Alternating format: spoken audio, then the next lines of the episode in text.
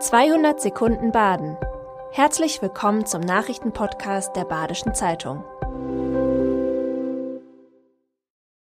Die Nachrichten am Mittwoch, dem 22. Januar.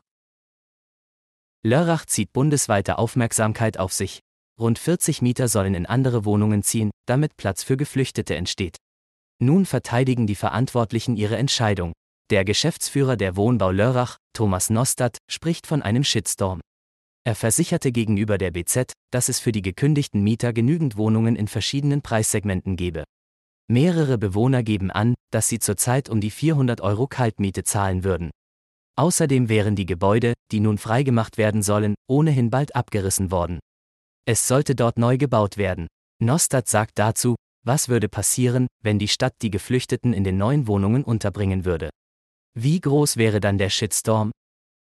Die ehemalige Bürgermeisterin von Mülheim, Astrid Siemes-Knoblich, hat vor zwei Jahren die Stadt Mülheim verklagt. Der Grund, sie hat weniger Geld verdient als ihr Vorgänger und ihr Nachfolger. Am 3. März wird nun verhandelt. Siemes Knoblich, die nach einer Amtsperiode nicht erneut zur Bürgermeisterwahl angetreten war, sieht in der ungleichen Bezahlung eine Form der Geschlechterdiskriminierung. Grundlage ihrer Klage war deshalb auch das allgemeine Gleichbehandlungsgesetz. Die Stadt Mülheim hat sich zu dem Vorgang mit Hinweis auf das laufende Verfahren offiziell bislang nicht geäußert. Freiburgs einsturzgefährdete Stadthalle soll bald geräumt werden. Knapp zwei Monate lang hatte absolutes Betretungsverbot geherrscht. Nun darf die alte Stadthalle vom 6. bis 10. März ausgeräumt werden. Messgeräte sollen dabei über das Tragwerk der Halle wachen. Für eine schnelle Fluchtmöglichkeit im Notfall würden zudem alle Zugangstüren geöffnet und durch einen Sicherheitsdienst überwacht.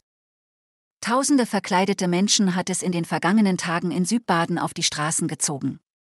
Nun neigt sich die erste richtige Fasnacht seit der Pandemie so langsam dem Ende zu.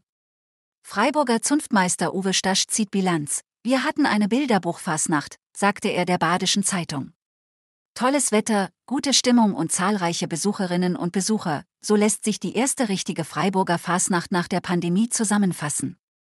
Allein zum Umzug am Rosenmontag sind mehr als 100.000 Menschen in die Innenstadt gekommen. Aurore Zereter, die Inhaberin von Günter Coffee Rausters in Günterstal, ist deutsche Cup-Tasting-Meisterin geworden.